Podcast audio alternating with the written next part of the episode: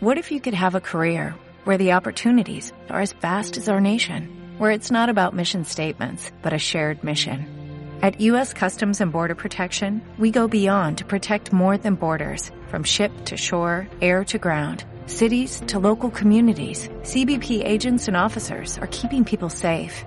Join U.S. Customs and Border Protection and go beyond for something far greater than yourself. Learn more at cbp.gov/careers.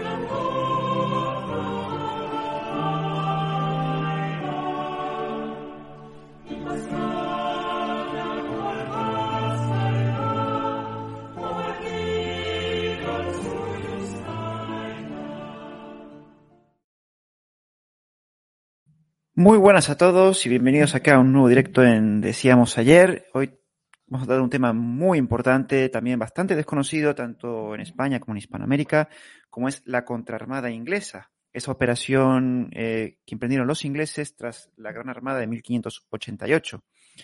Para ello, contamos con un invitado muy especial, es un invitado de lujo que trató ese tema en profundidad y es Luis Corrochategui que eh, se graduó en filosofía por la Universidad de Barcelona y ha compaginado su labor docente con la investigación, publicando numerosos artículos y colaboraciones, entre los que nos encontramos La Guerra de la Sirena, Nueva Perspectiva María Pita, Las derrotas inglesas en el Río de la Plata de 1806-1807, Victoria decisiva de Buenos Aires, que tengo que decir que me ha encantado ese libro, como se lo he dicho fuera de cámara, y que los vídeos que tengo dedicados a estas dos invasiones inglesas están basados en este libro de Luis Gorrochategui. Y el tema que nos trae hoy, la contraarmada, la mayor catástrofe naval de la historia de Inglaterra. ¿Qué tal, Luis? ¿Cómo estás? Hola, buenas tardes, Adrián. Pues eh, de maravilla, de maravilla. Encantado de, estar, de, saludarte y de, y de compartir este espacio contigo. Nada, bueno, el placer es totalmente nuestro, Luis. También decir que tenemos un vídeo sobre la contraarmada aquí, que es donde tratamos el tema eh, eh, con mayor brevedad, que lo que haremos hoy aquí. Pero bueno, vamos a empezar directamente, vamos directamente al grano. Luis, si nos puedes un poco contar el contexto en el que tiene lugar esta operación, en qué momento nos encontramos, eh, estamos con la guerra, me parece, anglo-española de 1585, pero bueno, ¿qué es lo que ha ocurrido más o menos en estas fechas, antes de emprender esta operación los ingleses? Eh, la, llamada por los ingleses Armada Invencible y por todo el mundo Armada Invencible se inscribe en. Es el resultado final de una serie de actos que llevaban realizándose décadas antes. De hecho, la reina Isabel I de Inglaterra, desde mediados de la década de 1960, de mil, perdón, de 1560, ya empieza a atacar, empieza a atacar a España. Eh, y estos ataques se van a prolongar más de 20 años, se van a prolongar más de 20 años y además eh, ataques feroces en algunas poblaciones, eh, Felipe II tiene otros problemas más urgentes. Intenta que Inglaterra vuelva al catolicismo, lo va a intentar varias veces, porque aparte de estos ataques los católicos están siendo perseguidos. De hecho, ya hay llamadas de los católicos a Felipe II para que los venga a ayudar.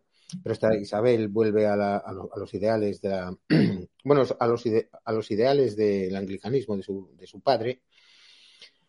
Felipe II se enfrenta al turco, después de Lepanto, eh, al final le presta atención, le presta atención a este problema. No solamente han infestado los ingleses las costas de barcos piratas, se ha convertido en la tierra en una guarida de piratas, piratas al servicio de la reina, pero piratas al fin y al cabo, sino que también está prestando ayuda a los rebeldes que se han sublevado contra su legítimo rey, contra Felipe II en Flandes, eh, y se han convertido en la retaguardia de estos rebeldes. Por estas dos cosas envía y después, eh, después eh, también para, acudir al fin a la llamada de los católicos ingleses que llevan 20 años pidiendo auxilio. Acude, acude Felipe II con la Gran Armada. La Gran Armada era una operación anfibia que pretendía transportar parte de la tropa desde España y parte de la tropa eh, escoltarla desde Flandes, al final sale mal, sale mal porque era muy difícil eh, una operación de este tipo, una operación anfibia a gran escala, con barcos, con barcos, con barcos de vela gigantescos, transportes cargados, nada, imposible, imposible, se pasan de largo el punto de encuentro, los ingleses tuvieron mucho que ver en eso, de hecho hostigaron a la flota, pero bueno, no hubo ningún gran combate naval, los 20 barcos de guerra, 20 magníficos galeones recién construidos según según la, la, la, la, ingeniería puntera de su época, la fusión de la, de de ingeniería naval portuguesa y, española en los tiempos de que Felipe II, a partir de, de 1580, se instala en Lisboa.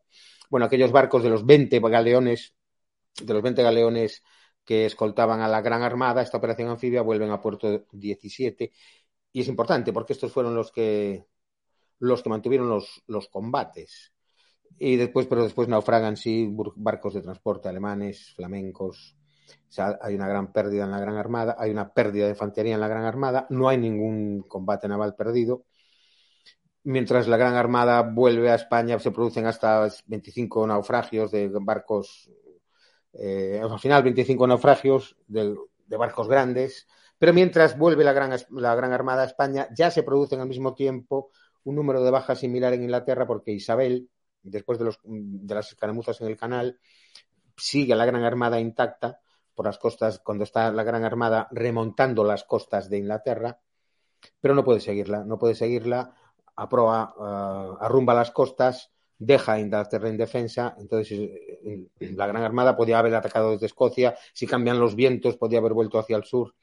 Entonces, mmm, Isabel I de Inglaterra va a mantener un mes a su trop, a su flota movilizada, pero de una manera totalmente contraproducente, porque los barcos no estaban en condiciones de salir al mar, pero no los deja desembarcar, y así mientras se producen los náufragos, los famosos náufragos de la Invencible, pues número similar de hombres, los 10.000 hombres mueren mueren apestados en los barcos ingleses por una peste que se, que se desencadena y que porque, porque la reina no los deja desembarcar. Esto es un tema muy interesante, ya que ocurre en 1588. Pero lo que es cierto es que la Gran Armada tiene que volver a España e Inglaterra, eh, Isabel, Isabel sabe que tiene unos meses en los que, en los que España está huérfana de barcos listos para, para, para, enfrentarse a ella y entonces decide lanzar su gran contraataque. Después de este uh -huh.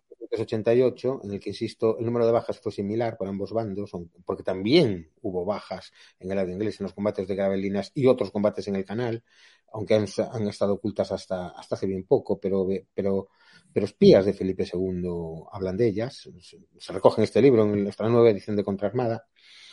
Eh, en 1589 Inglaterra lanza su gran ataque a España aprovechando el, eh, el, momento de extrema debilidad que está sufriendo España.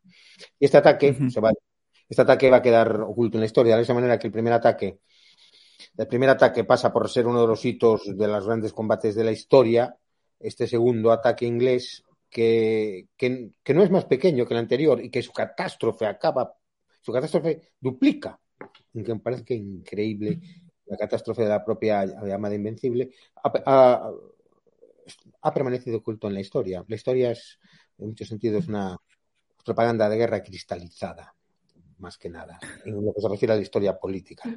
Bueno, pues esta contraarmada, uh -huh. Isabel lo que, lo, que, lo que pretende es es lanzar una gran flota, acabar de destruir los barcos españoles en reparación, llevar a un primo de Felipe II, el prior de Crato, un pretendiente bastardo a la corona portuguesa, secesionar Portugal de España, por Felipe II había heredado Portugal en 1580, secesionar Portugal de España, hacerse con la riqueza de Portugal, tal como se lo había prometido el prior de Crato, y desde allí penetrar en las Indias, penetrar en América. O sea, el plan era rentabilizar el fracaso español de la Gran Armada y dar un golpe definitivo, tremendo, al, al, imperio, porque claro, era tomar las Azores, interceptar la flota de Indias y ya desde ese momento, eh, pues sustituir a los españoles en las rutas oceánicas. La, uh -huh. era, los designios de la contraarmada eran tremendos. Uh -huh. el, sí, sí.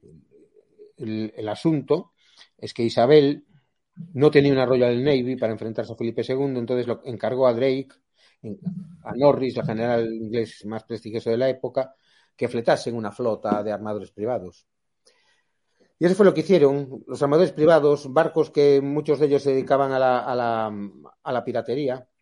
Entonces, una gigantesca flota con solo seis barcos reales, una flota de 180 barcos, bastante más grande el número de barcos que la, que la, que la, que la famosa Invencible, y 27.667 hombres, zarpa de Plymouth el 29 de abril de, de 1589, la flota más grande que había zarpado jamás de Inglaterra.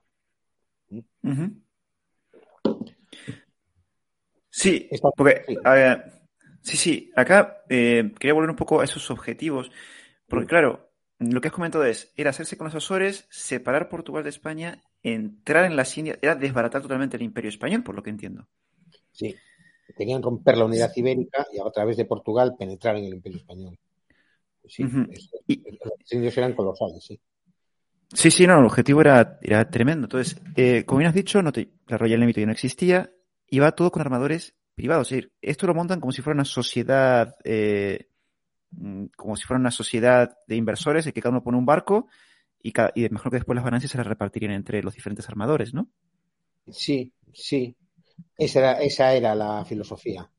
La filosofía era que la reina no podía fletar eso y entonces, pues que iniciativa privada en busca del botín el peor decreto les ofreció el oro y el moro, pero de una manera increíble, 5 millones de educados eh, al llegar a, al llegar a, Lisboa, 12 días de saco en Lisboa, 300.000 mm, ducados al año, les ofreció muchísimas cosas y entonces los ingleses se apuntaron para hacer caja.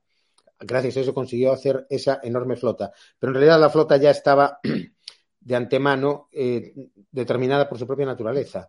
De hecho, eh, las órdenes de la reina eran muy claras. La primera era ir a Santander y destruir la flota española en reparación. Ya se sabía que se estaba reparando Santander en ese momento.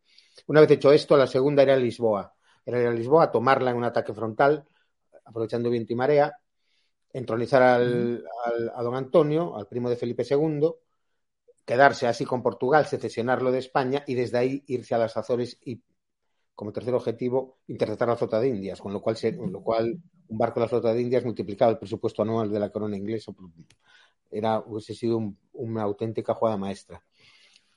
y, pero eh, lo que ocurre es que, es que no, ya desde el primer momento no van a seguir, no van a seguir eh, las órdenes de la reina. No van a seguir las órdenes de la reina. Claro, porque todavía no hemos dicho a quién pone el mando de esta, impresionante flota y con estos ambiciosos objetivos. ¿no? Sí, pues al final pone, pone, pone al mando a Drake, al mando de los barcos, y a Norris al mando del ejército que reúne para la ocasión, que trae toda la, todas las tropas que tenía destacadas en Inglaterra, trae todo lo que tenía. Y además, pues se suma muchísimos voluntarios en busca del botín y del reparto. Y al final, pues consiguen juntar 180 barcos y 27.667 hombres. Pero es una armadura, es una flota privada. Menos seis barcos de la reina, el resto es una flota privada. Entonces, al zarpar, tiene que cumplir su primer objetivo, que es ir directamente a Santander, al penetrar en el Golfo de Vizcaya e irse a por, la flota española en reparación. Pero eso no era ningún negocio y además era algo peligroso. Los españoles eh, estarían, los estábamos esperando. Eh, y así deciden no ir a Santander. No quieren los armadores ir a Santander. O sea, no quieren cumplir el primer objetivo, el objetivo para el que, se, fue, el que fue fletada la flota. Y de hecho no fueron a Santander. Ellos querían ir a Lisboa, pero tampoco Drake y Norris estuvieron por la labor de saltarse tan a la torera las órdenes de la reina e ir directamente a Lisboa en busca del botín. Entonces, entonces buscaron como, como un término medio parar en La Coruña. La Coruña, una ciudad española. Desde La Coruña había zarpado en última instancia la Gran Armada destruir La Coruña sacaría la cólera de la reina por no haber ido a Santander y sin recorrer riesgos y una ciudad que estaba camino a Lisboa, sin penetrar en el Golfo de Vizcaya, irse ya a Lisboa. Por eso aquella flota ni siquiera fue a Santander, ni siquiera fue a Santander, que estaba la, Gran Armada en plena reparación. Santander tiene otros puertos y se fue contra se fue contra La Coruña. Claro, esto es muchas veces sí, sí. Esto muchas veces, eh, que bueno, uno lo lee en las crónicas, que muchas veces, incluso en la Armada Española, que había armadores privados, tal, no había mucha confianza entre los oficiales porque justamente por estos temas. No querían arriesgar sus propias naves en combates tremendamente peligrosos en los que podrían perder su, propia nave. Como este, por lo que describe, por lo que este es el caso. Eh, entonces, van a La Coruña y ¿qué ocurre aquí? Bueno, ¿qué es lo que pasa aquí en, pues, en La Coruña? Eh, en realidad, no estaba previsto que la Contraarmada atacase La Coruña, pero también es cierto que era, que, era posible. De hecho, se habían tomado todas las medidas de precaución posibles a partir de la, a partir de, pues de la aventura de la, de la Gran Armada. Cerralbo, el capitán general de Galicia, le pide a Felipe II que todos los barcos de la Gran Armada que, que, vuelvan a Galicia se queden en Galicia y su artillería y su tripulación sirva para reforzar las costas. Y eso es lo que va a ocurrir. Los barcos que llegan a Galicia van a servir para reforzar sobre todo La Coruña y también Tui. Por otro lado, Cerralbo es consciente de la posibilidad del ataque a La Coruña y eh, se, va, a construir a toda velocidad, trabajando sin tregua durante diez meses, diez meses seguidos, pues se va a iniciar las construcciones del castillo de San Antón en La Coruña y ahí se va a montar artillería, artillería de alcance. Por tanto, sí que hay unas obras defensivas hechas a toda velocidad. La Coruña, el, el Castillo de San Antón ya monta artillería, es crucial. El Castillo de San Antón, puesto que señorea toda la bahía, no deja entrar en la bahía el Castillo de San Antón. Y de hecho no va a dejar entrar en la bahía de la Coruña el Castillo de San Antón, con lo cual la Coruña nunca va a estar bloqueada por mar, ni, vaya, ni va a poder ser atacada desde el mar. Uh -huh. eh, por otro lado, eh, pues se consigue reunir al final, contando toda la tropa que consigue estar, tropa profesional que consigue estar intramuros, pues hasta 650 soldados viejos de infantería española que había venido en la, en la, Gran Armada, en los barcos, en la Gran Armada que pararon en La Coruña, sobre todo en el San Juan, el Gran San Juan de, de Recalde. Entonces, con, y aparte también contaba con el organigrama de los tercios, el sargento mayor Luis de León. De hecho, La Coruña funcionó como un tercio. Eh, y, esto es, es, y esto es muy importante. Estamos hablando del, primer ejército de la época con muchísima diferencia. De hecho, es curioso que Roger Williams, un participante de la contraarmada, va a escribir al, al, al, año siguiente, va a escribir el discurso de guerra y ahí se rinde totalmente ante la infantería española y ante la poliorcética española, el arte de defender y atacar ciudades. Y dice que la única posibilidad de, de, de, de luchar contra los españoles es imitarlos. Fíjate lo que dice Roger Williams, que, que, que participó en, en, en uh -huh. y efectivamente, aunque La Coruña era pequeñísima, 4.000 habitantes y la flota era de casi de 28.000 hombres, multiplicaba la población total de la ciudad. Eh, y, y, entre 650 soldados viejos, también la, ciudad eh, la, tenía 560 milicianos bien entrenados y bien armados. Era una ciudad de realengo, una ciudad, que, una, una ciudad que tenía milicias para defenderse a veces incluso de los señores feudales. Y sí, era una ciudad eh, en ese sentido preparada. Pero bueno, al final, ¿cuántos, cuántos soldados puede reunir La Coruña? Pues mil, mil doscientos, mil doscientos soldados. La Coruña está en una península y tenía dos estructuras defensivas básicas. Un murete, un murete de cuatro metros de altura en el istmo de la península, y en el fondo de la península, en un roquedal sobre el mar, estaba la antigua ciudad medieval amurallada, amurallada a principios del siglo XIII. Uh -huh. Los ingleses entonces tienen que, de, y por otro lado está defendiendo la bahía Castillo de San Antón. Los ingleses uh -huh. desembarcan y la noche del 5 de mayo atacan el frente, bueno, desembarcan sin, sin, sin resistencia, no puede, porque la, no pueden los españoles ir a, ir a proteger el otro lado de la ría de la Coruña, queda demasiado lejos, desembarcan sin ninguna resistencia, aunque el castillo de San Antón ya marca la distancia que no pueden, que no pueden pasar. Y el 5 de mayo lanzan un ataque nocturno contra el murete del istmo de 4 metros de altura y murete construido a principios del 16. Y toda la tropa española, la, mayor parte de la tropa española está en el murete concentrada, aguantando el envite desde el murete, pero al mismo tiempo lanzan lanzan un ataque con lanchas y, consiguen desembarcar eh, intramuros la playa corrida de la Marina. Eh, con el follón que se está montando en el murete no se oyen a los barcos. La primera vez sí que se ven y son rechazados, la segunda vez ya no, en el fondo de la, de la, del, pues de la bahía, de la bahía intramuros. Y se desembarca ahí 1.500, 1.500 hombres, no consiguen repelerlos, los pocos están en la playa, atacan por la espalda a los defensores del Istmo del Murete. Los defensores del Istmo del Murete tienen que girar sobre sus talones y, y, abrirse paso a sangre y fuego hacia la ciudad alta. Es una, es una noche, la noche triste de La Coruña, la noche 5 de mayo de 1589. Se lucha calle a calle, eh, se lucha sin cuartel, parte de la población cae prisionera, uf, incluso algunos serán, serán, serán martirizados. Era una técnica que utilizaba Norris de Black Norris. Eh, una noche en la cual la población y la, y, la, y la dotación militar de la ciudad se refugian en la ciudad alta. Entonces quedan refugiados en el perímetro de la antigua de la antigua ciudad medieval, una ciudad de un perímetro de 1100 metros. La ventaja es que solo tiene 350 metros de frente de tierra y que cae sobre el mar, un roquedal. Y ahí se quedan, uh -huh. ahí se quedan, ahí se quedan sitiados. Se quedan sitiados todos los colonieses porque toda la parte baja de la ciudad, la pescadería, cae en manos, de, cae en manos del inglés. Se cogen una borrachera absolutamente demencial. Estaban 25.000 hectolitros de vino allá apilados para, para futuras armadas, porque la Coruña se había convertido en una base, una base naval de la Gran Armada. En la base naval de la Gran Armada, eh, y siguieron apilando, siguieron acopiándose pertrechos y, y vituallas después de, de, que zarpase la Gran Armada. Así pues cayó uh -huh. pues, 100 litros de vino por, por barba, le, a, tocaba al, a, la, a, la, tropa. Esa, la borrachera que se cogieron fue tan grande que, que, le dio tiempo a los sitiados a organizar la defensa. Algunos de, al día siguiente fueron muertos con la resaca en diversas acciones.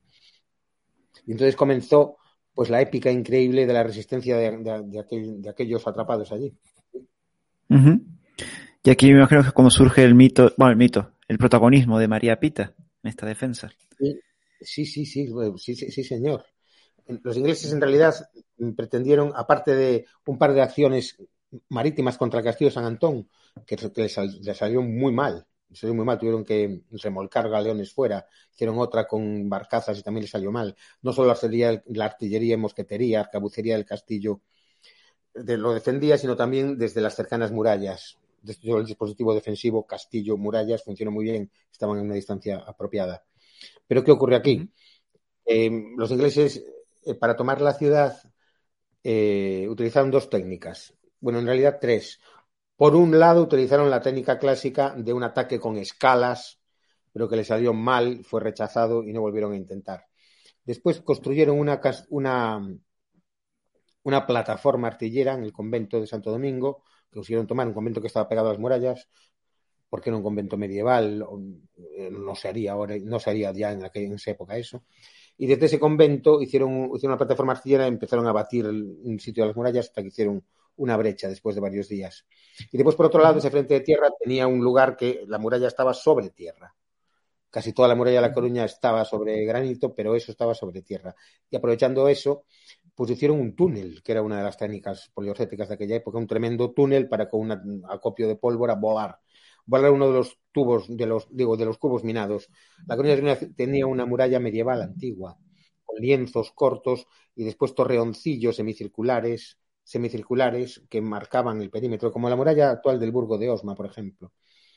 Y es que yo, claro, es una, una muralla muy endeble, no resistía, no, no resistía ni la artillería, ni tampoco resistiría una, un, pues es una voladura de pólvora. Pero bueno, eh, fueron conscientes, fuimos conscientes los defensores, los españoles, que, que se estaba haciendo el trabajo de carpintería para todos los puntales, para hacer todo el túnel de la mina. Entonces, eh, una vez caída la pescadería, todos los hombres quedaron en guardia ininterrumpida eh, en todo el perímetro amurallado. Aparte lo hicieron muy bien porque intercalaron las compañías profesionales con las compañías milicianas y así se forjó un ejército muy, muy efectivo pero los hombres estaban en guardia interrumpida en las murallas, las mujeres se ocupaban de toda la logística y a partir de ese momento se ocuparon incluso de desmontar casas intramuros, conseguir un acopio tremendo de piedras y empezar a robustecer por el lado interior el cubo, llenar literalmente el cubo que estaba siendo minado, llenarlo hasta arriba, hasta el punto de que incluso se llegaron a, a plantar dos piezas artilleras encima de las murallas, que no estaban hechas para eso. El trabajo de las mujeres, claro, la mitad de la población eran, mujeres, eran, eran mujeres, como es lógico, y el trabajo de las mujeres fue determinante, determinante, una mano de, era una mano de obra muy poderosa y realmente consiguieron consiguieron terraplenar y apuntalar de tal manera el cubo que cuando llegó ya después de 10 días de escaramuzas y de ataques, eh, después del el 12 de mayo, un, un primer intento de, de, voladura del Torreón que salió mal, y ya el 14 de mayo, cuando hicieron el gran acopio de pólvora debajo del, del, del, del cubo, debajo del, torreoncillo norte de la muralla. En realidad, sabían las mujeres habían hecho una especie de presa de piedras. La muralla de la Coruña ya era una especie de, especie de presa llena de uh -huh. piedra de tierra. Y cuando Entonces los ingleses lo que pretendieron fue hacer, hacer un ataque combinado, un ataque sincronizado.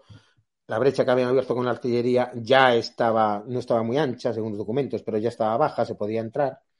Entonces ellos lo que pretendían era lanzar, eh, era sincronizar la explosión del cubo minado. Según sus cálculos, saldría volando la, la, el cubo hacia, hacia, hacia, hacia adentro, intramuros, y entrarían ya por ese lado. Y al mismo tiempo entra, atacarían el otro. Esto, esto fue pues a media tarde del, del 14 de mayo de 1589. Lanzan el ataque, hacen volar el cubo, los gases de la explosión no encuentran salida hacia adentro, no encuentran salida hacia arriba, por el debido al peso, y salen totalmente exacerbados por, pues, por, por, por donde, por donde por el lado que estaban los ingleses. De hecho, Norris se dispara a la cara a la muralla de La Coruña. De hecho, 300 de sus hombres quedan sepultados en ese momento.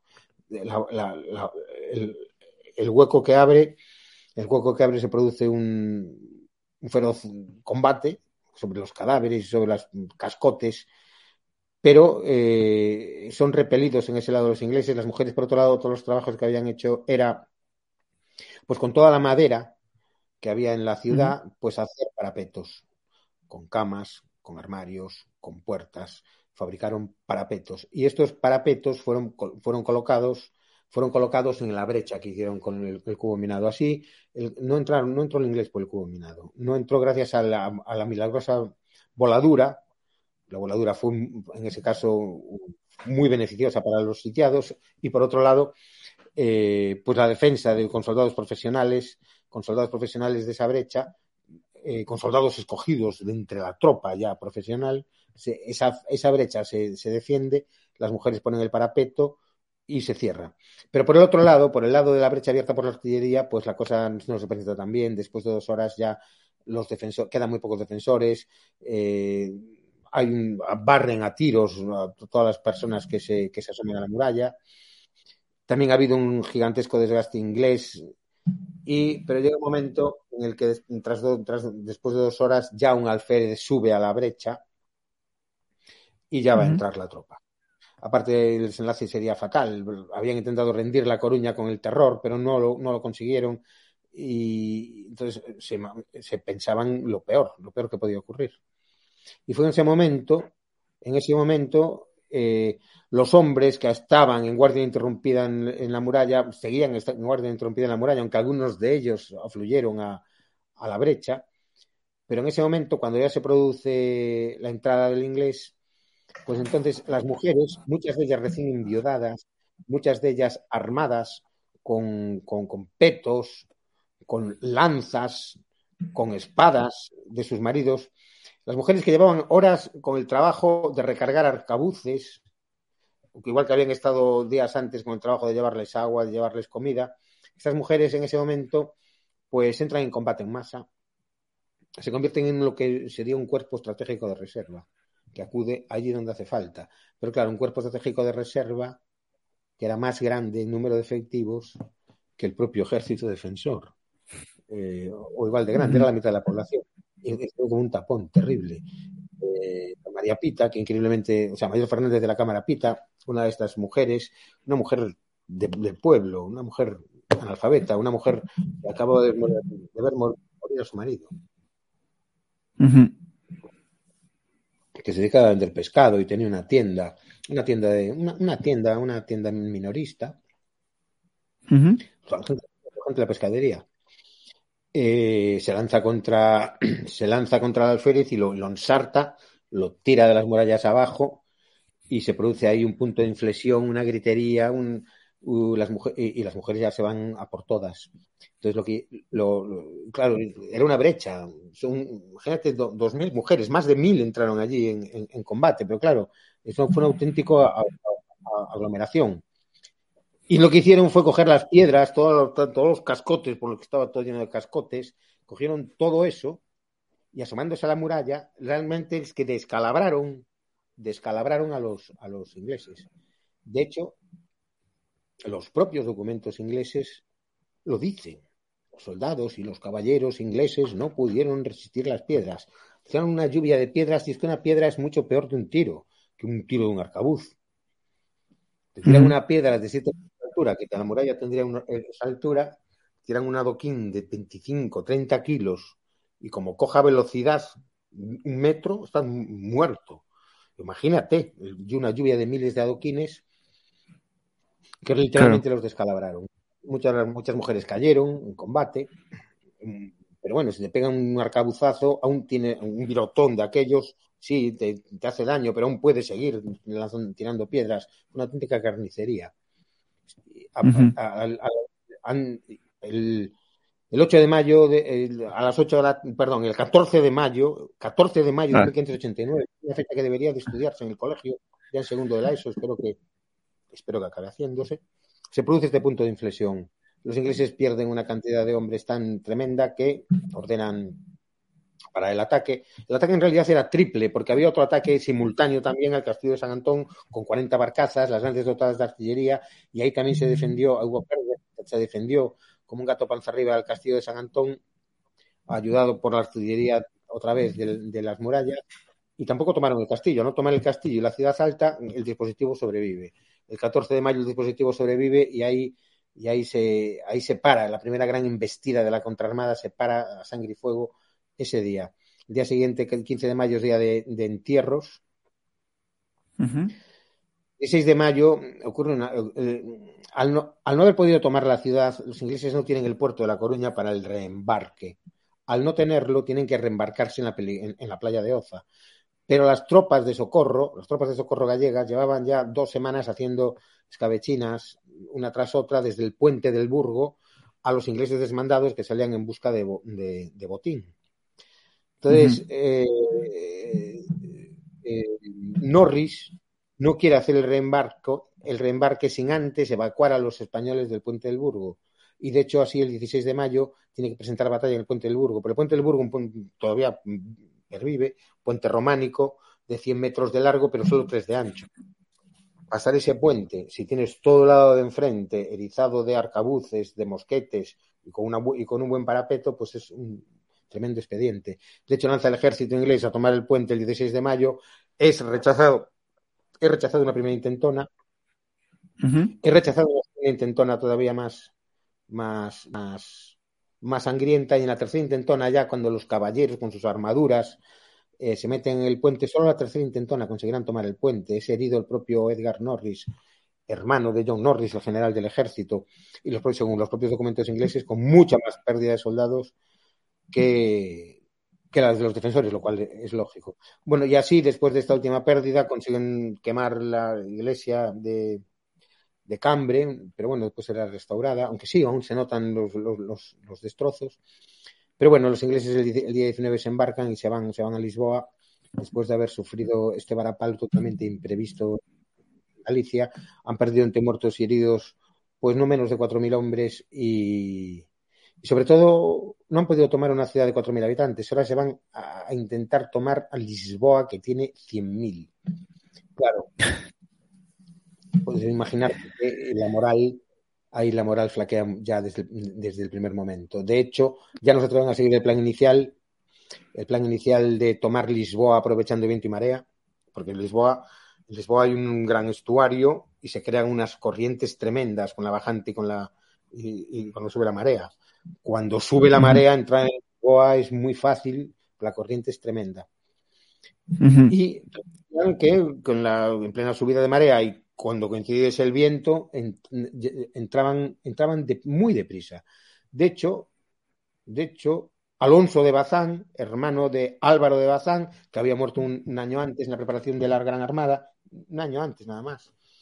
Alonso de Bazán prepara un, emite un informe sobre la posibilidad de defender Lisboa, un informe que, un informe que encontré en Simancas. Y en ese informe lo que dice es que es imposible, mm, es imposible con artillería detenerlos, debido a la velocidad que tendrían con lo único, lo único que, se podría hacer sería poner una cadena de árboles flotantes engarzados con, anillos metálicos, que era una, se hacía en esa época, pero no había tiempo para hacer eso, no había tiempo material. Por lo tanto, Lisboa, ante un ataque frontal de esa naturaleza, hubiese sido realmente un expediente muy peliagudo, porque además la cerca fernandina ya no existía en, el, en esa parte del, perímetro de Lisboa, en la parte de la barra marítima, en la barra ya no existía esa muralla. Esa muralla, el puerto se la había cargado. Entonces, un ataque, un ataque por mar a Lisboa hubiese sido tremendo. Pero no se atreven. Norris no quiere. Tienen, una, tienen un consejo de guerra en Peniche. En Peniche, pues eso, cuando tienen que decidir si entran en el estuario o no.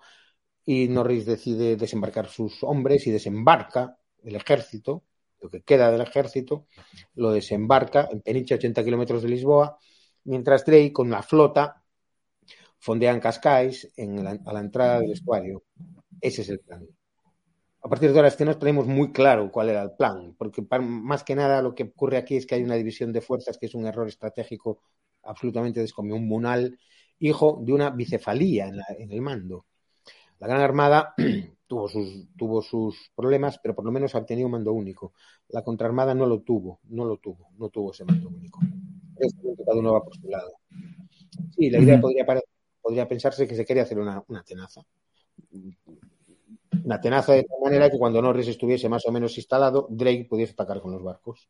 Pero bueno, en todo caso, desembarcan este ejército, desembarcan unos 12.000 hombres y, e, e, inician la marcha de Peniche a Lisboa. En este momento, pues ya no hay 650 soldados viejos de infantería española, sino que hay 5.000, 5.000 intramuros de Lisboa. podemos imaginar lo que ocurrió desde el primer momento es obstaculizada, muy obstaculizado el desembarco en la playa de la Consolación. De hecho, que, de hecho tienen que desembarcar en una zona en una zona casi inaccesible, donde no hay españoles, hay varias barcazas y se producen las primeras docenas de ahogados. Eh, después hay combates en la playa. Después la, táctica, la táctica que, vamos a utilizar es dejarlos que avancen hacer táctica de tierra quemada, aunque no va a ser, mm, no va a ser casi necesario porque los portugueses huyen aterrorizados ante la fama que tienen los ingleses. Aparte, a, fin y al cabo, los portugueses son católicos y, esta fama de, ya de las guerras de religión, lo que se ha desatado en Europa, pues ha generado terror en el mundo católico. Entonces los portugueses huyen, huyen. De hecho, los ingleses para conseguir comida tienen que, tienen que forzar algunos algunos, algunos portugueses a través de don Antonio para, que, para conseguirlo, pero lo tienen muy mal.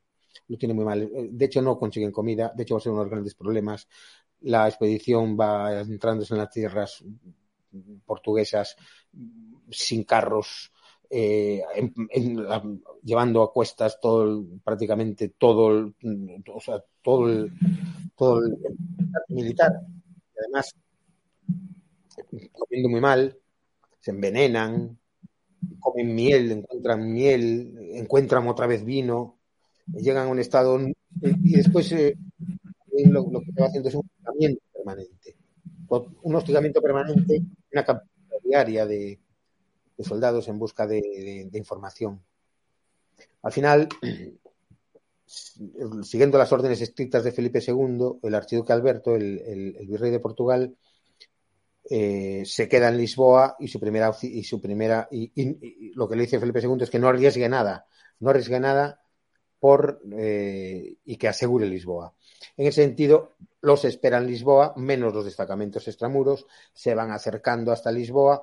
El 1 de junio, día del Corpus, don Antonio, el católico don, don Antonio, ha prometido la entrada en Lisboa como un símbolo religioso también de que él es pero esa noche, eh, ya, en las cercanías, se produce una encamisada, una de las más terribles encamisadas de la que tengo noticia. Una encamisada que era una operación nocturna de la infantería española, tan famosa que ya existía esa palabra en inglés, aunque ahora se ha perdido. Bueno, lógico que se haya perdido porque también ya no hay encamisada. La palabra era camisado.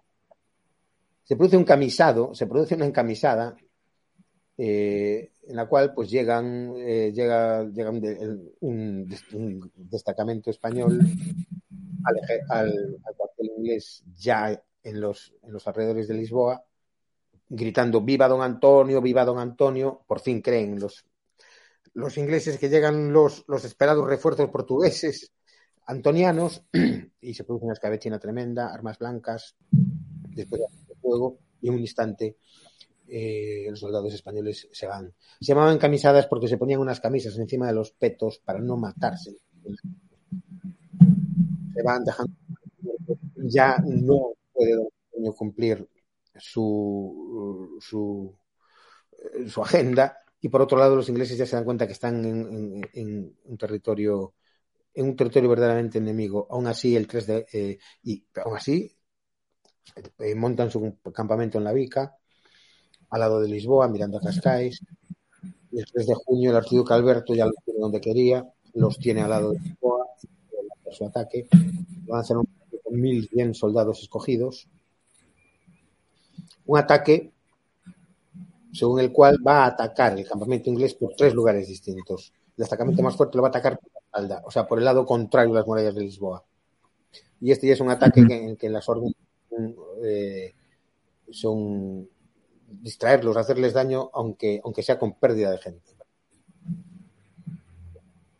Y aquí, que es otra fecha que, tenemos, que, que acabarán estudiando nuestros alumnos en, a los 12 años, que es una de las fechas importantes para entender la previvencia hispánica en el mundo, pues fue el, el 3 de junio de 1589, cuando se lanza el El ataque fue muy cruento, eh, por el lado sobre todo que se atacó de espaldas a, Lisboa, de espaldas al, a los murallas por la parte de atrás. De hecho, el, el regimiento coronel Brett es diezmado, muere el propio coronel Brett rodeado de sus capitanes.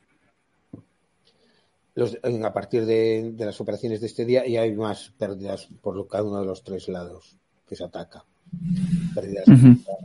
A partir de esta noche, la noche del 3 de junio, los ingleses ya lo único que pretenden es, es irse de allí. Cambian las tornas, es el punto de inflexión. El día 4 son días de entierro, de entierros, igual que el 15 de mayo fueron en Coruña, el 4 de junio son en Lisboa, Coronel Brett, otros oficiales son enterrados, y ese mismo día 4 deciden largarse por la noche subrepticiamente. Dejan las hogueras encendidas para hacer creer al archiduque Alberto mmm, que siguen sitiando Lisboa, pero se van.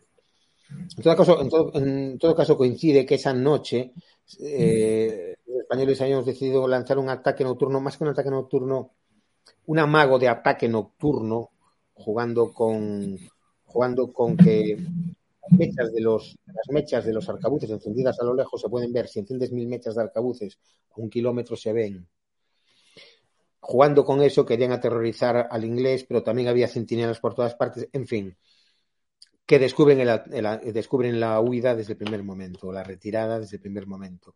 Las galeras disparan los, los, los dispersan y los hacen tener que ir alejarse de la costa. Y ahí los, los destacamentos extramuros van a, van atacarlos.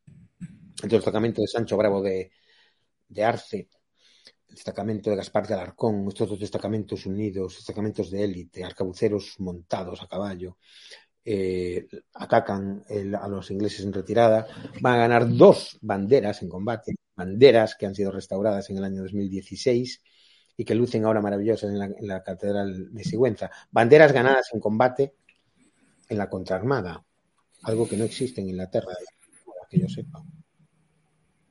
Uh -huh. Ese día, centenares de hombres, no, baja de 500 el número de hombres que pierden en la retirada, pero consiguen irse a Lisboa y refugiarse en Cascais al abrigo de la flota de Drake. Las desavenencias entre Drake y Norris cada vez son mayores.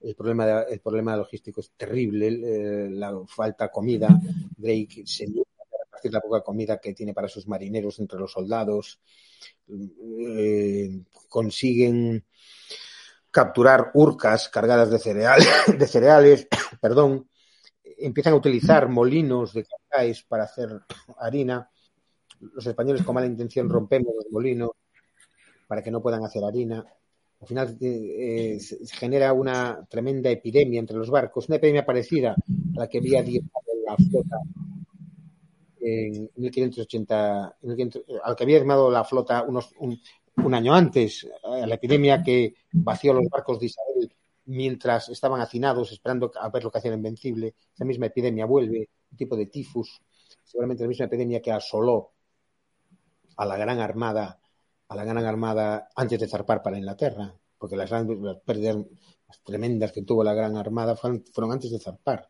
El propio Álvaro de Bazán murió de esa peste. En fin, esta peste, este tifus, eh, se desencadena de un modo drástico con la mala alimentación, con el hacinamiento entre, las, entre los barcos ingleses. Y, y, se, y, se, empiezan a comer gachas, mm, cereales, cereales mmm, cocidos, lo cual es tremendo. Este, este, esta enfermedad le llamaban enfermedad de cámaras. Era una especie de tremenda diarrea. Uh -huh. Con todas estas urgencias, en Cascais llega Alonso de Padilla con seis barcos incendiarios, con seis brulotes para lanzarlos sobre Cascais. Drake ordena largar trapo sin esperar vientos propicios. Se produce una calma chicha frente a Lisboa. Salen las galeras de Padilla, las galeras de Alonso de Bazán y cogen a la contraarmada. Y cogen a la contraarmada totalmente indefensa porque los barcos de vela, si no hay viento, con cáscaras flotando. Las galeras, barcos a remos, se ponen en las popas, empiezan a disparar con esos cañones tremendos que llevaban en el eje, en la crujía del barco, y empiezan a. bueno, los, los salían por popa, y, entraban por popa y salían con proa. Balas rojas. Eh, hunden entre, entre, hunden, capturan entre 9 y 11 barcos, otros los, muchos los, los, los, los acribillan, al final eh, la operación no puede ser más grande porque el número de galeras era, era pequeña, pero sí, la contraarmada recibe esta, eh, al, al, zarpar de, de, Lisboa, esta derrota, que de parte la va a dispersar. Y lo que queda, lo que le queda a Drake y a Norris es volver, pero es difícil volver, igual que a la contra, igual que a la Gran Armada le fue difícil remontar desde Lisboa hacia el norte, también le va a ser difícil a la contraarmada remontar y con estos problemas, con muchos barcos eh, deteriorados, con un problema de hambre tremendo en los buques y con este tipo de convierte en algo debido a la, a, la, la mala alimentación.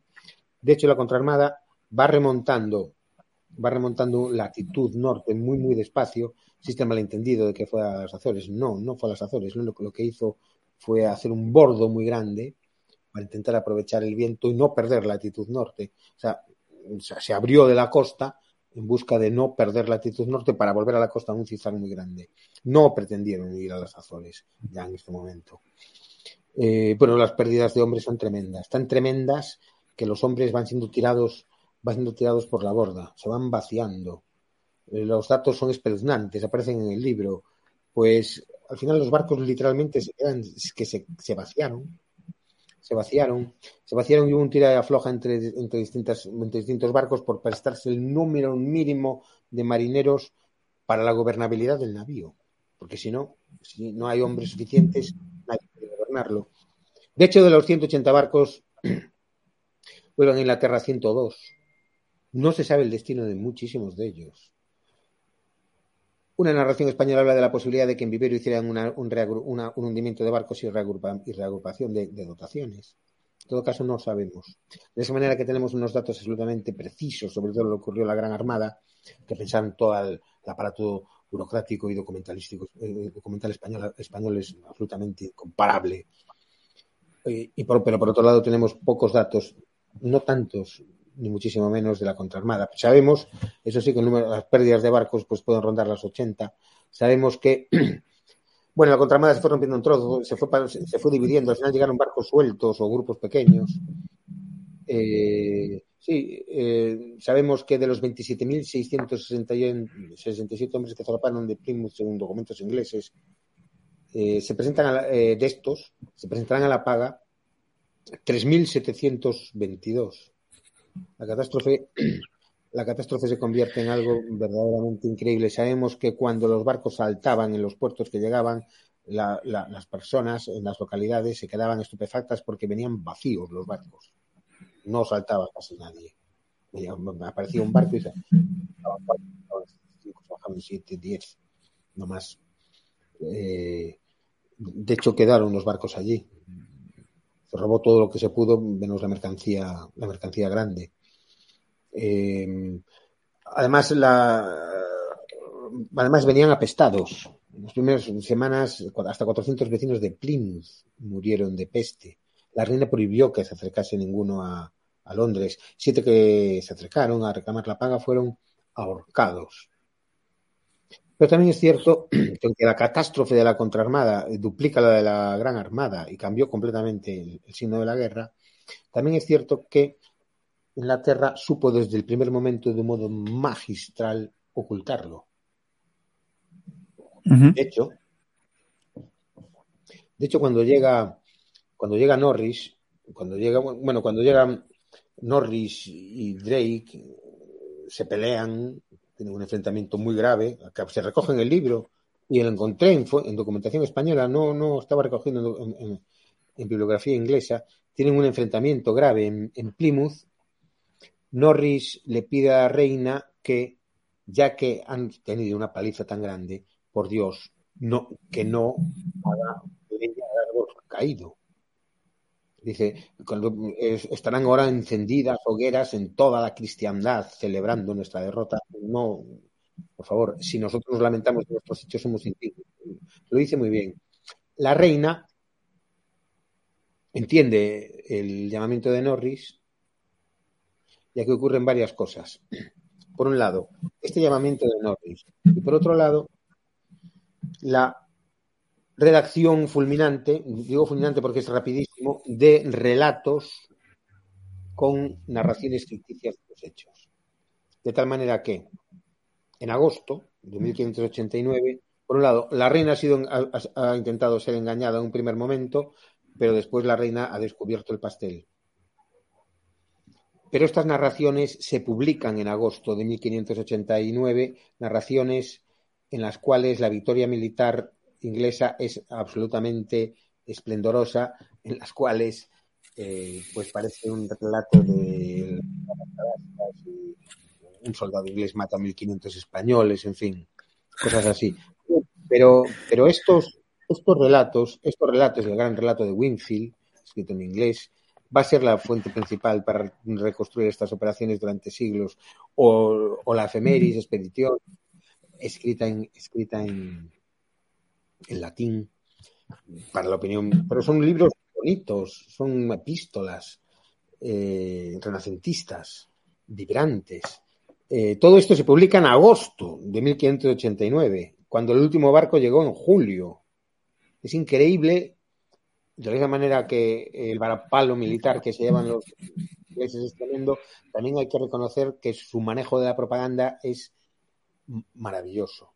Maravilloso porque en realidad con esto lo que hacen es crear un relato alternativo. Tú puedes, o sea, una fake news gigantesca.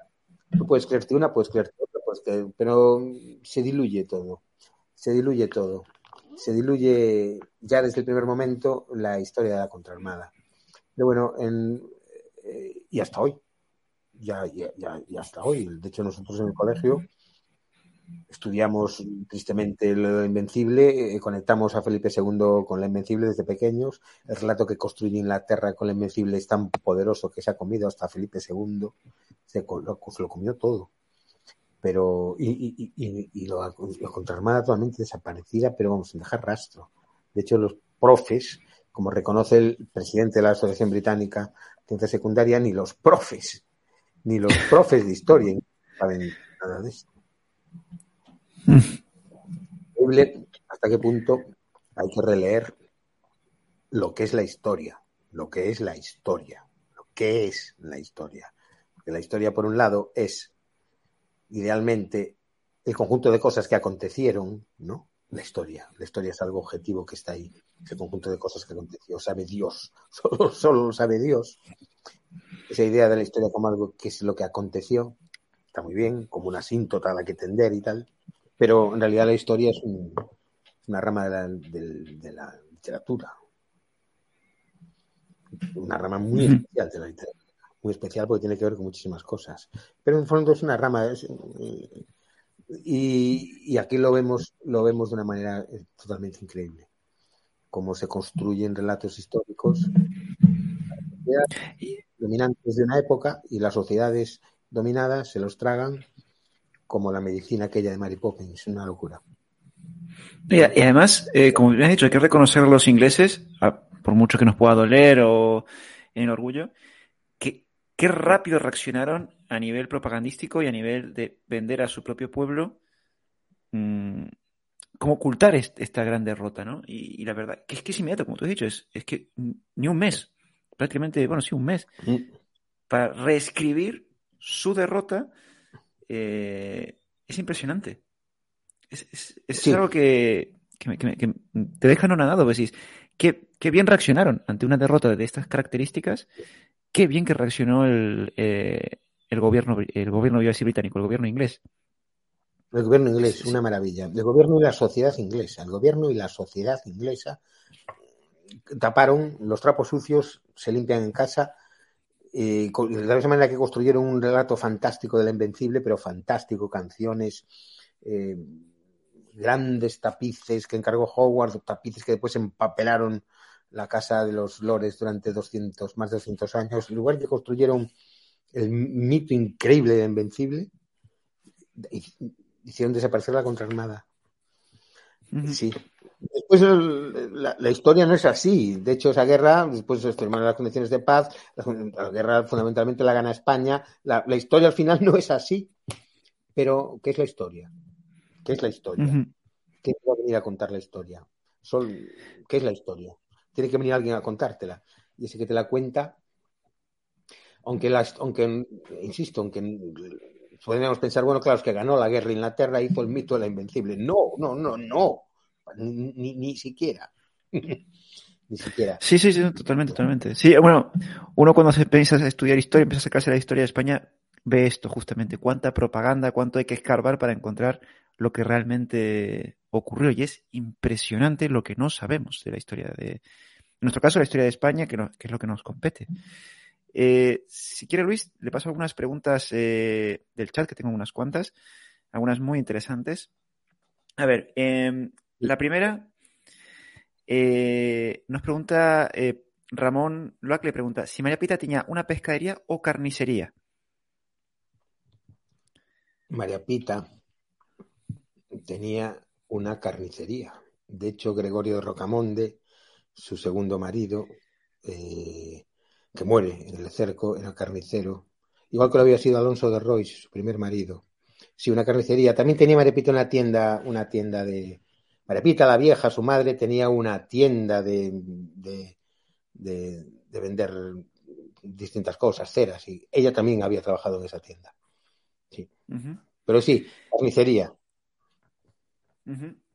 Eh, después. Mm, mm, mm, a ver, aquí. Eh, Guzmán nos pregunta, ¿por qué estos hechos de la contraarmada realmente no se estudian y no se divulgan más? Y la segunda parte de la pregunta es, ¿y por qué se estudia más la invencible que la contraarmada? Hombre, en su origen los ingleses crean el mito de la, de, la, de, la, de la Armada Invencible, para ellos es un mito fundacional importantísimo y toda la fuerza que tengan de exportación de sus mitos mm, van a, van a convertir la Invencible en un mito fundacional. Entonces, en ese sentido, la fuerza que va a tener después Inglaterra y el mundo anglófono en los siglos XIX y XX para exportar mitos, para el Capitán América, mm, eh, los, los, los, los, siete magníficos, etcétera, la Guerra de las Galaxias, y no te digo nada, los mitos de la historia, la, fuerza que tienen para exportar mitos es absolutamente demoledora ya desde, desde hace siglos que nos hemos comido nosotros esos mitos.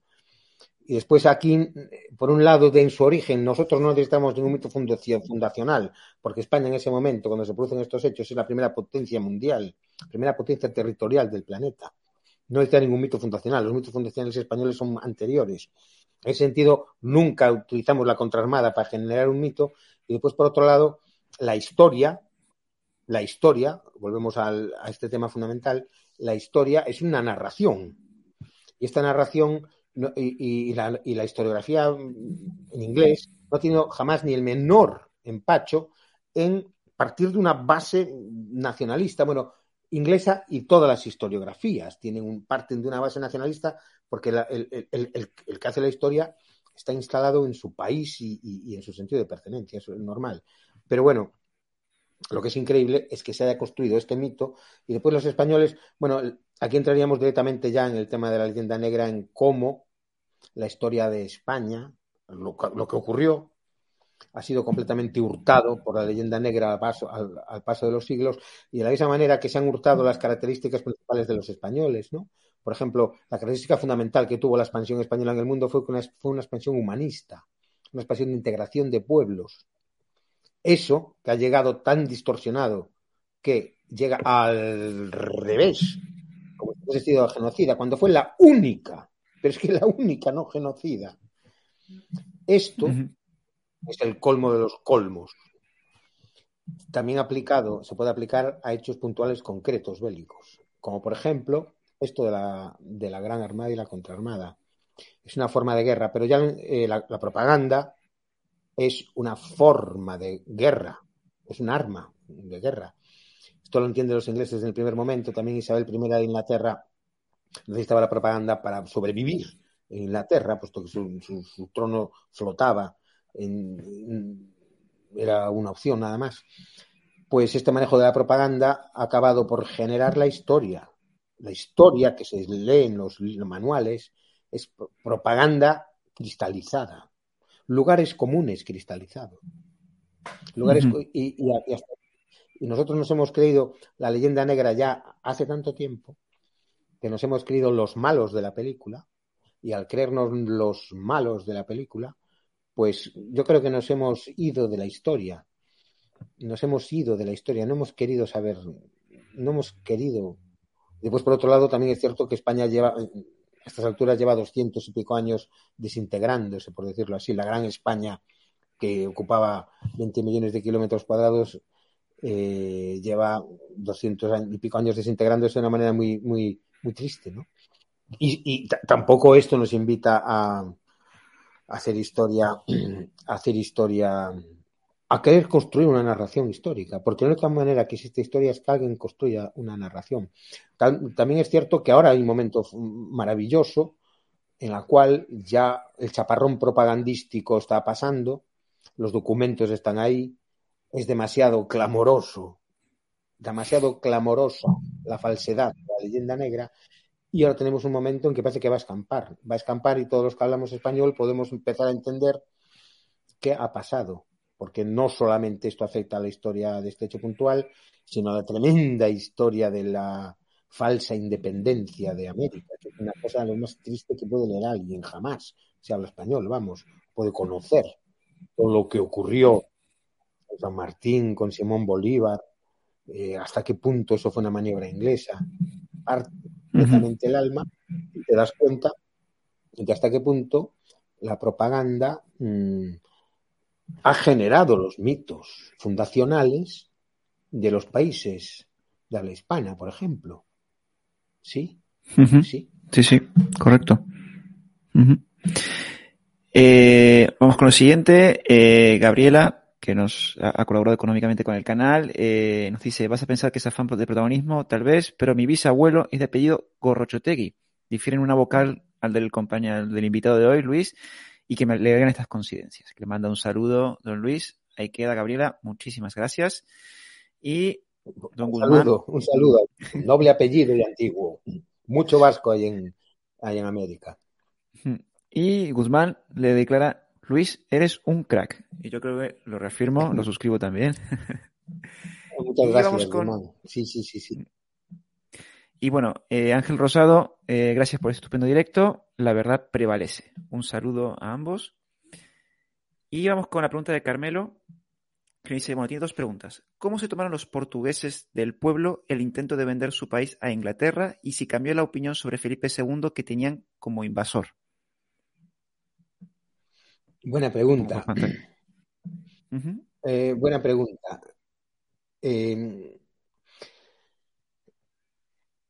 No, los para, para, empezar por el principio, no, los portugueses no se tragaron, no se tragaban a don Antonio. Los portugueses de la época no se tragaron a don Antonio. Los propios historiadores portugueses serios, Oliveira Martins, etcétera, han arremetido contra don Antonio.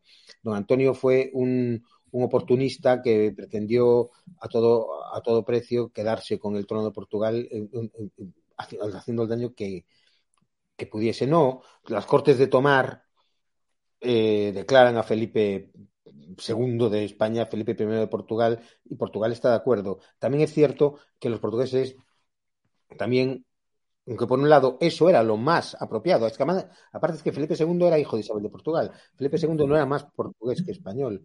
Estuvo a punto de poner la capital en Lisboa. Quizá Quizás hubiese sido mejor, pero bueno, en todo caso, también es cierto que la historiografía portuguesa, el periodo filipino, se lo salta a la torera, se lo salta, igual que saltan toros con, con varas, se salta a la torera el periodo que va de 1500 80.640, el periodo filipino, se lo saltan a la torera, no quieren saber nada de eso.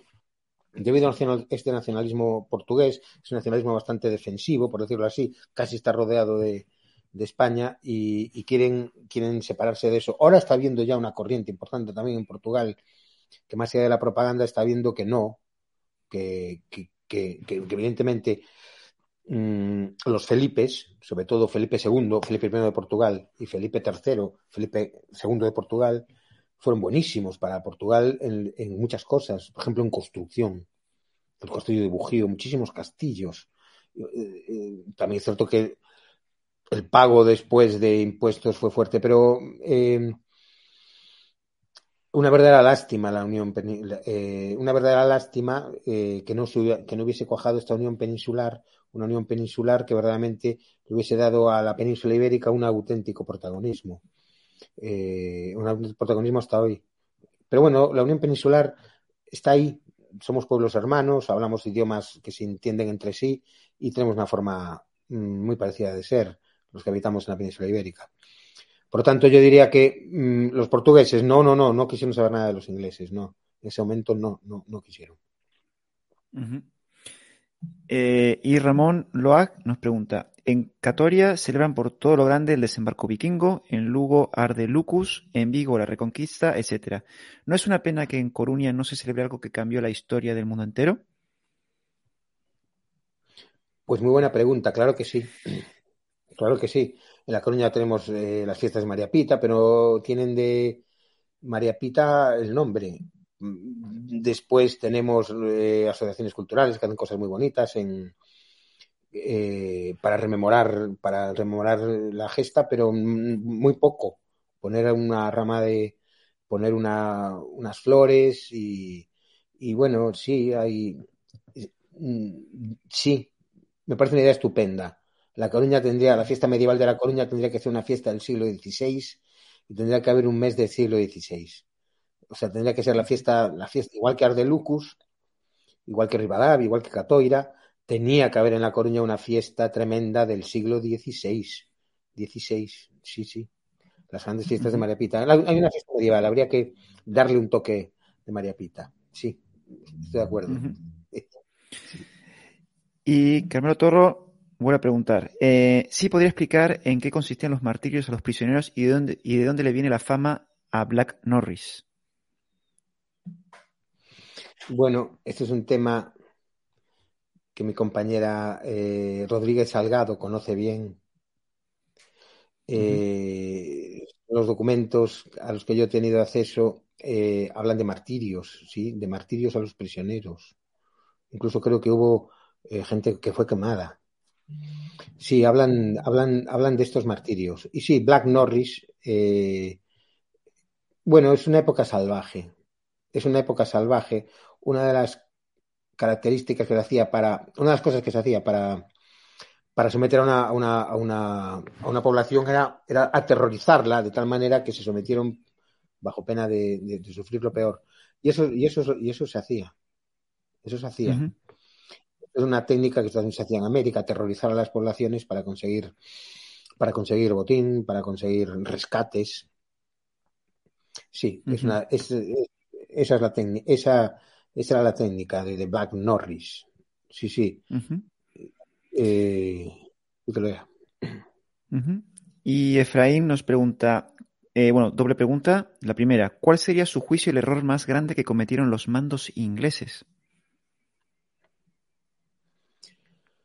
En la contraarmada, el, en la contraarmada, la contraarmada fue un disparate desde el primer minuto. Eh, ¿cómo no van a Santander a, a cumplir las órdenes reales? Eso ya es un disparate, pero en todo caso el mayor, y eso no es más que un error, sería una desobediencia flagrante de la contraarmada, la que no tenían, no había nadie, no había un mando que no fuese el mando económico de los armadores. Y después el error de dividir sus fuerzas en Peniche fue tremendo. Tenían que haber seguido el plan inicial y haber aprovechado viento y marea. Hubiesen entrado todos los barcos directamente hasta la barra. Allí hubiese habido un, hubiese habido un follón tremendo. Castillo de San Jorge se hubiese puesto a disparar. Los españoles hubiesen defendido, hubiesen defendido pero bueno, por lo menos los ingleses hubiesen, hubiesen tenido una oportunidad una oportunidad si atacan de ese modo, de un modo masivo con toda la artillería de la, Armada, protegen el desembarco, ponen pie en tierra el doble de hombres que, los defensores. Sí, el error de la contraarmada fue, para mi gusto, pararse en Peniche y dividir, y dividir las fuerzas, quitando el error previo de no tener un mando único. Y, sí, sí. Y si los ingleses hubieran tenido éxito, ¿qué repercusión real podría haber tenido para España? la repercusión hubiese sido para el mundo. Pues eh, no existiría Hispanoamérica como la conocemos hoy. No, no existiría. Si de ese momento, si los ingleses, eh, si, la contraarmada consigue esos tres objetivos, hubiese producido un colapso del, imperio. Eh, con la toma de las Azores hubiese sido absolutamente imposible mantenerlo. Y si esto si los ingleses tienen éxito en esto, hubiesen penetrado ya directamente en un momento temprano en, América. Con lo cual no se hubiese mantenido la, integridad del imperio tal como se mantuvo. No, no sabemos hasta qué punto se hubiese ya eh, roto, se hubiese roto esa, ese continuo territorial Evidentemente, Felipe II hubiese puesto en marcha y España hubiesen puesto en marcha todos sus mecanismos para defenderse de esto. Pero bueno, no, el imperio, hay que pensar que el imperio fue un continuo territorial gigantesco que se mantuvo durante siglos. Ese continuo, después al final se que se perdieron un montón de millones de kilómetros cuadrados para el mundo hispánico, sobre todo con las pérdidas en Norteamérica y, también en Brasil incluso, por el mundo de habla española pero, pero se mantuvo, ese continuo territorial se mantuvo desde el primer momento, salvo excepciones milimétricas. Eso no hubiese ocurrido si los ingleses tienen éxito en absoluto. No existiría Hispanoamérica. No. Eh, la siguiente pregunta, eh, Sebastián Gines, nos pregunta, bueno, en su opinión, ¿cómo podemos terminar con el mito de la invencible? Pues es una pregunta estupenda, porque yo lo doy por muerto. Vamos, a nivel científico está muerto. Vamos, un mito no, no está muerto. Vamos a ver. El lado científico de la historia ha acabado con la posibilidad de mantenerlo. Ahora bien, y después por otro lado, ha habido una penetración en el mundo anglófono. Este libro contra Armada ha sido publicado por Bloomsbury Academics en, inglés.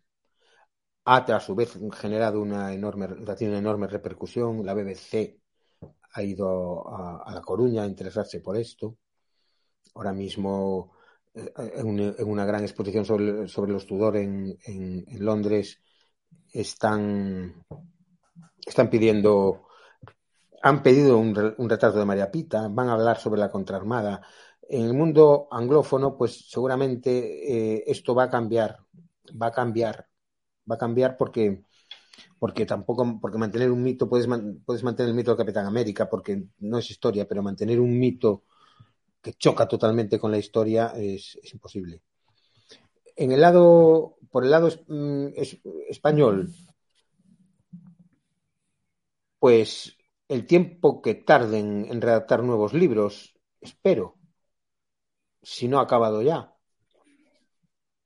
Yo creo que a día de hoy, en, el 2022, un libro que salga de historia de España, como recaiga en este mito, no sé, habrá que revisarlos, ¿no? Pero como recaiga en este mito, pues será un error, un error que habrá que subsanar. Otra cosa distinta es eh, irlo cambiando todo, ir cambiando toda la, la imagen, esta imagen derrotista o esta imagen que tenemos, esta imagen esta imagen de malos, eso será más lento. Pero, Dios mío, hay que estar atentos a ver qué ponen los libros de historia este año de los, de los chavales. A ver lo que dicen, porque como sigan con el mito invencible, entonces es una cuestión de. No sé, no sé, no sé. Eh, Ramón Loac nos vuelve a preguntar eh, si cree que el mito de los barcos fantasmas nace en los barcos sin gobierno ni tripulación que se vieron en el desastre de la contraarmada inglesa. No, no, no, no. El mito de los barcos fantasmas es, es seguro que es anterior. Seguro que es anterior. Barco eh, Sí. Y Tomás Aparicio nos eh, le pregunta, ¿por qué eh, entiendo que España no aprovechó y remató si la Armada inglesa estaba destrozada? Sí. La Armada inglesa volvió y estaba destrozada la Armada Española estaba ya en reparación.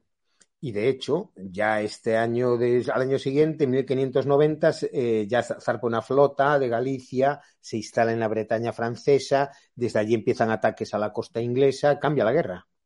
Claro que, claro que cambió la guerra. Cambió la guerra. De hecho, la guerra esa la gana, fundamentalmente la gana España, porque lo que se afirma es volver a como estaba todo antes de que se iniciase la guerra y Inglaterra firma no volver a atacar a España en ninguna parte. Si no, si la guerra, si la guerra cambia, 1590, esta, eh, ataca la Bretaña francesa, bueno, quiero decir, toma de posesión de la Bretaña francesa, eh, desde allí se, se, monta una base para atacar a la costa inglesa. La guerra continuó favorable a España, sí. Aunque después hubo enormes, enormes, enormes varapalos climatológicos con otras grandes armadas que pretendió Felipe II enviar. De hecho, como decía Shakespeare, el, gran, la, gran fuerza de Inglaterra era, el, era la barrera del Canal de la Mancha. El Canal de la Mancha era, realmente lo que defendía Inglaterra. Hay otras preguntas sobre piratería, pero mm, esas las voy a dejar porque estoy preparando un programa sobre piratería que tendremos otro invitado y, y yo creo que ya llevamos una hora y cuarto, acá hemos retenido a Luis que, así que vamos a dejarlo aquí ya. Así que muchísimas gracias, don Luis. Yo creo que es un relato fantástico. No he querido interrumpirlo, me parecía un crimen interrumpirlo. Se nota que disfruta del tema y lo ha estudiado a fondo. Y yo creo que en el chat todo el mundo le, ha agradecido su intervención de hoy. Y seguramente lo volvamos a traer, pero para hablar de las invasiones de, inglesas de Buenos Aires, porque el libro es, ya os digo, gente, es estupendo. Si podéis, compradlo y leerlo porque es buenísimo se disfruta muchísimo, al igual que este de Contraarmada, que invito a todo el mundo a leerlo. Así que, don Luis, muchísimas gracias por haber estado aquí hoy con nosotros esta hora y cuarto y espero que eh, tenerlo de vuelta aquí muy pronto también.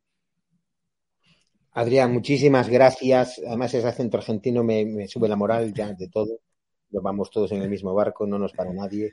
Eh, sí, eh, estoy a, tu disposición para hablar sobre las invasiones eh, inglesas, las derrotas inglesas en el Río de la Plata, que es un, tema que hay que hablar, pero vamos, hasta quedarnos afónicos. Y aún voy a sacar otro libro ahora sobre las, aventuras en el Pacífico españolas, que también va a sorprender a todo el mundo, porque también en el Pacífico hicimos cosas que aún hoy no se saben, no se saben bien. Pues, eh, pues muchísimas gracias, de verdad, gracias Adrián, gracias a todos por participar y, quedo, quedo, quedo a tu disposición. Gracias. Ah, pues encantadísimo. Y sobre todo ese libro del Pacífico, eh, ¿sabe ya cuándo lo va a publicar? ¿Ya, tiene fecha? Pues, pues sí, en junio, eh, en junio, a lo largo de junio estarán las librerías. Pronto, pronto ya daré las fechas de las presentaciones y, adelanta novedades, mm, bueno, cosas sobre historia de Inglaterra que no conocen todavía en Inglaterra. Sí, sí. Y la historia, historia del Pacífico y sobre todo la historia de unos náufragos españoles que consiguieron sobrevivir durante siglos en el Pacífico y hasta hoy. De hecho, el libro va del el libro se titula La carabela San Lesmes, el viaje más épico de la historia, y lo, es, porque es un barquito que, un, un, barquito que encalla en un atolón paradisiaco de la Polinesia y hasta hoy, hasta hoy sus descendientes viviendo allí que se pueden, bueno, que hay documentos históricos inapelables que nos hablan de, sus aventuras. De eso va el libro, las aventuras de españoles durante siglos en esas islas. Bueno, pues ya en junio tiene una cita aquí en Decíamos ayer para hablar de esto, porque ya a mí se me ha hecho la boca agua. La historia es impresionante. Ya con lo que nos ha adelantado aquí, Sí, sí, sí, muy bonita, realmente muy bonita y creo que, creo que, creo, y con muchas cosas que contar, cosas muy bonitas. Hay cosas en los, en los museos de España que tienen un valor increíble.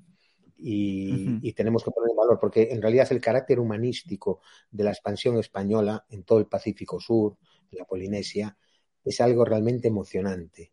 La manera como, como España trató a los indígenas es algo único y emocionante que debería de ser estudiado, con, una, con un mimo, con, una, con un cuidado.